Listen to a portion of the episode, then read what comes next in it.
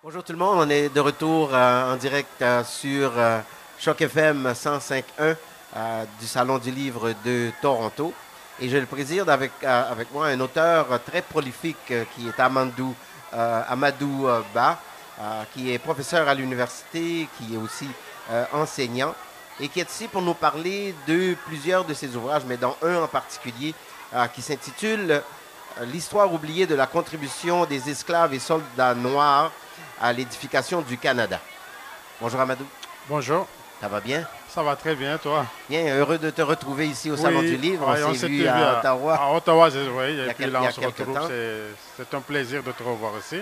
Alors, parle-nous un petit peu de, euh, de cette euh, histoire. On sait que euh, très peu de gens sont au courant de l'impact qu'a eu les esclaves noirs ici au Canada. Et même pendant longtemps, on a même nié euh, l'existence d'esclaves ici au Canada. Oui, donc euh, c'est un livre euh, qui retrace l'histoire des Noirs au Canada depuis le début de la colonie, hein, au début du XVIIe siècle,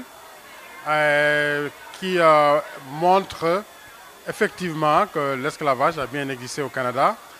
non seulement que l'esclavage a existé, mais quand même a existé pendant très longtemps, puisque ça a traversé 200 ans. Oui.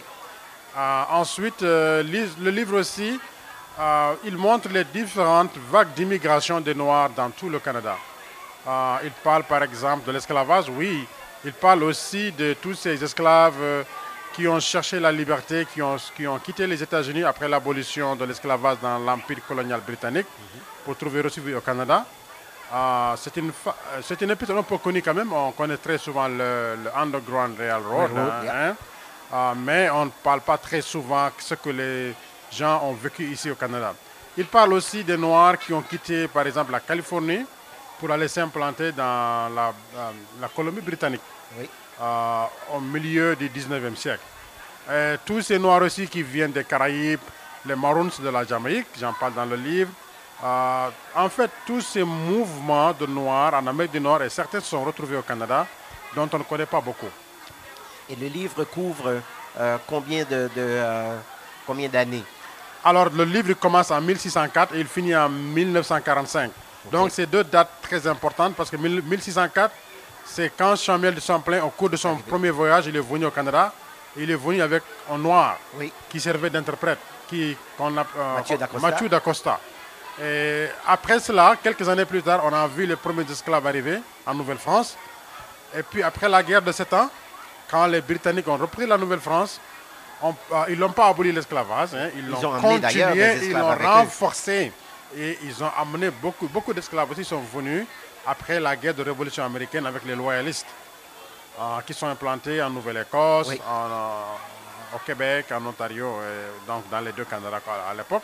Est-ce que dans le livre, Amadou, tu parles aussi de l'implantation, tu parlais de Nouvelle-Écosse, de l'implantation justement autour de Africville euh, oui, effectivement. Donc, toutes mhm. ces, tous ces mouvements, donc, ces vagues d'immigration, mhm. je le retrace jusqu'en 1945 avec la fin de la Deuxième Guerre mondiale. Mais aussi, c'est que l'autre partie du livre, il aborde la contribution militaire. On ne parle pas, donc ça, c'est un aspect très méconnu encore de l'histoire du Canada, euh, parce que euh, les Noirs ont souvent été utilisés comme soldats, hein, avec les Autochtones aussi, pour participer aux guerres canadiennes, aux guerres britanniques.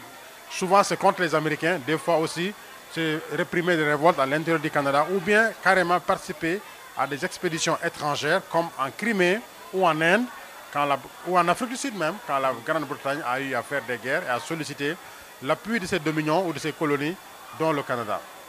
Ah, je parle aussi donc de ces Noirs en, Nouvelle-Écosse, à Afriqueville, à Shelbourne, toute cette région, parce que c'est là où ils sont implantés le plus, mhm. au Nouveau-Brunswick, et certaines de ces figures aussi dans l'histoire militaire. Est-ce que euh, quel impact que ces gens-là ont eu euh, dans ces guerres-là? Est-ce qu'il y a des traces de, est-ce qu'il y en a qui se sont euh, fait remarquer, qui ont été qui, ont eu des rangs importants dans, l'armée britannique Oui, il y en a, ils sont très connus. Alors l'impact, c'est déjà à, la guerre de 1812. Mhm. Donc c'est une guerre très importante dans l'histoire du Canada. Parce que les États-Unis voulaient envahir le Canada pour en faire un pays. Alors, si les États-Unis avaient réussi ce projet, peut-être qu'aujourd'hui, nous ne serons pas dans un pays qui s'appelle le Canada. Donc, à partir de là, toutes les forces qui ont, qui ont été constituées pour faire la guerre ont eu à jouer un rôle majeur. Alors, il y a eu des forces euh, de Canadiens d'origine européenne, mais aussi il y a eu des forces euh, autochtones et des forces noires. Pour les noirs, euh, on parle par exemple du le Caloric Corps. Hein. Mhm. Donc c'est un corps d'unité où il y a des noirs. le monsieur qui a voulu le faire au début, mais qui n'a pas eu véritablement le contrôle officiel, s'appelait Richard Pierpoint. Mhm. Lui, c'est un ancien esclave hein, qui est originaire de la, du Sénégal, qui est venu euh, comme esclave en Virginie en 1760. Et puis il est resté comme pratiquement pendant 20 ans esclave, de 1760 à 1780. Mais il s'est retrouvé au Canada avec les loyalistes parce qu'il s'était engagé comme soldat avec les Britanniques. Mais mhm. comme les Britanniques ont perdu la guerre, il est parti avec les loyalistes aussi euh, au Canada. Donc il y avait pratiquement 5000 Noirs qui sont venus. même. Oui, dont 3000 pratiquement en Nouvelle-Écosse les deux autres milles euh, en Ontario et au Québec. Et donc lui, il fait partie. Et pendant la guerre de 1812, il était quand même assez âgé, dans la soixantaine, mais il a voulu créer un bataillon. Hein, D'accord Finalement, euh, le bataillon a eu lieu, mais il n'a pas eu le contrôle officiel. Mais il a joué un rôle majeur. Et les Noirs ont servi dans ce bataillon et dans d'autres pendant la guerre de 1812. Ensuite, nous avons les révoltes dans le Haut et le Bas Canada, 1837-1838. Donc, dans le Haut-Canada, donc l'actuel Ontario, euh, il y a un monsieur qui s'appelle Mackenzie qui voulait se libérer de, du joug britannique. Il voulait une province de l'Ontario autonome, un peu comme les États-Unis, se démarquer totalement de, l'Angleterre. Donc lui, il a été combattu et parmi les forces que les, les Britanniques ont utilisées, il y avait aussi des Noirs hein, qu'on a recrutés. Euh, ensuite, dans le Bas-Canada, hein, l'actuel Québec, des révoltes à base identitaire, hein, le nationalisme. Et donc aussi là également, on a formé des bataillons pour faire euh, face à cette rébellion. Il y avait là encore des Noirs. Et si je pousse un peu plus loin, au Canada, on a les, les, C'est des Irlandais mhm. qui ont attaqué le Canada parce qu'ils voulaient taper sur la, Grande-Bretagne, sur une partie très sensible, donc l'Amérique du Nord, pour se venger de la colonisation de la Grande-Bretagne par l'Irlande, de l'Angleterre par l'Irlande. Ah, de l'Irlande par l'Angleterre, excusez-moi. Donc ils ont voulu annexer, en, tout cas ils ont voulu euh, faire mal en, s'emparant du Canada par exemple. Et là aussi, euh, le Canada donc, euh, et l'Angleterre ont formé des bataillons. Et là on retrouve encore beaucoup de Noirs hein, qui, ont participé.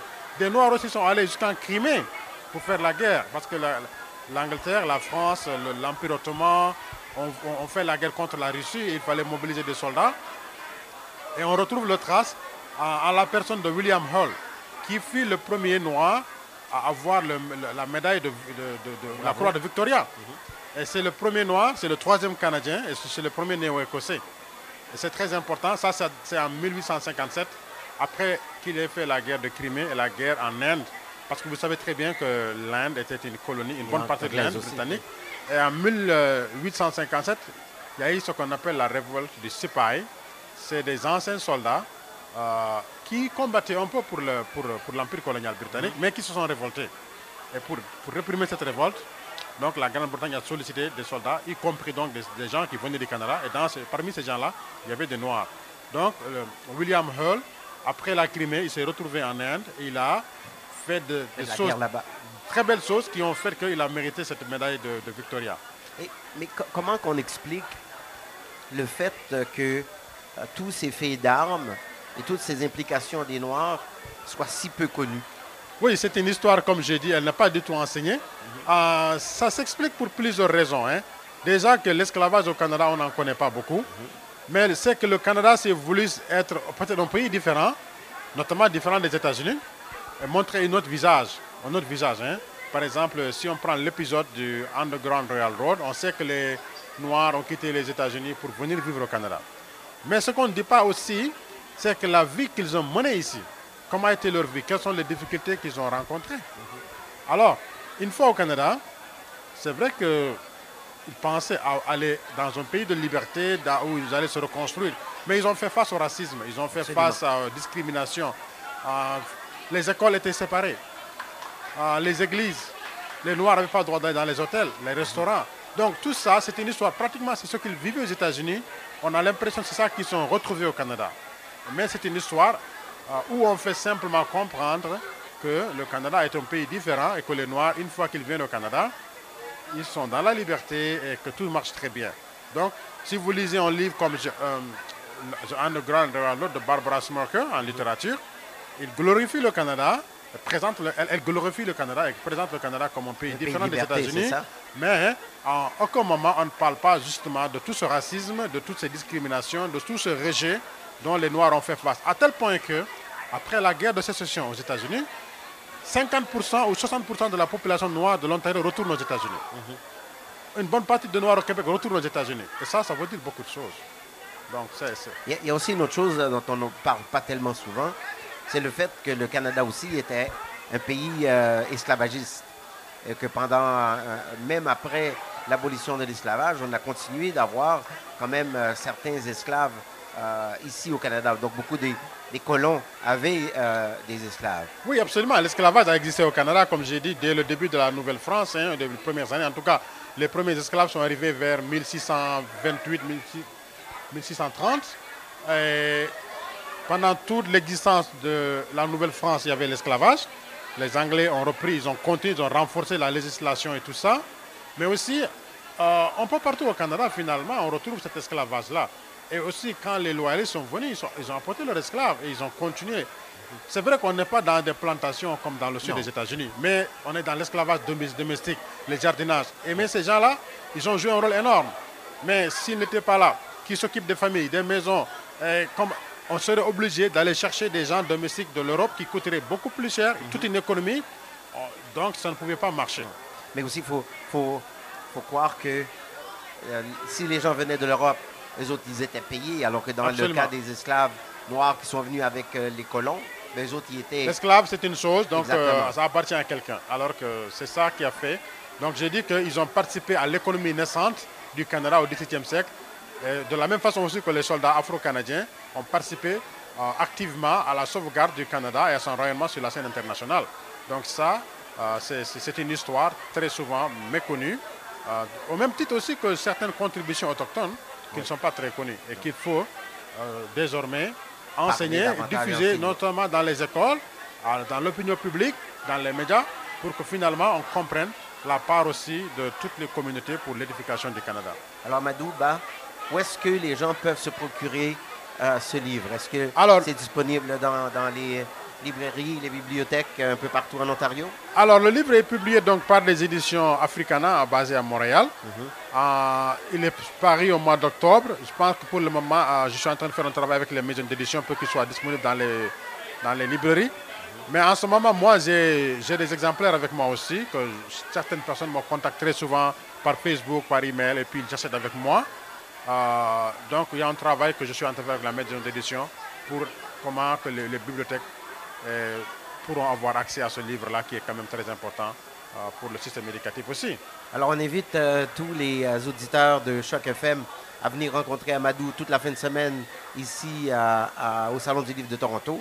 Amadou tient un kiosque et vous aurez la chance non seulement d'acheter ce livre-là, mais aussi les autres exemplaires des autres livres qu'il a écrits, entre autres celle-là qui parle des valeurs à transmettre justement aux jeunes euh, au 21e siècle. Alors, donc, oui, ça, c'est un livre que j'ai publié en 2016, euh, après, parce que j'ai enseigné un cours sur les valeurs dans les écoles, en fait. Donc, c'est quelles valeurs transmettre aux jeunes du 21e siècle? Pour moi, la question des valeurs est très fondamentale dans le système éducatif.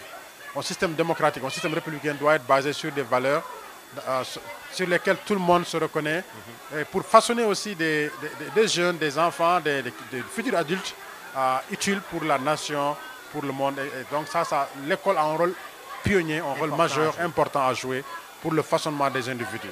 Donc ce livre, il parle de ça. Alors merci beaucoup Amadou d'être venu nous jaser. bonne chance au salon du livre et bonne chance avec euh, ce nouveau euh, livre qui vient juste de sortir. C'est moi qui te remercie, merci beaucoup. Et puis on parle beaucoup de ce livre aussi au mois de février, c'est le mois de l'histoire des, Noirs.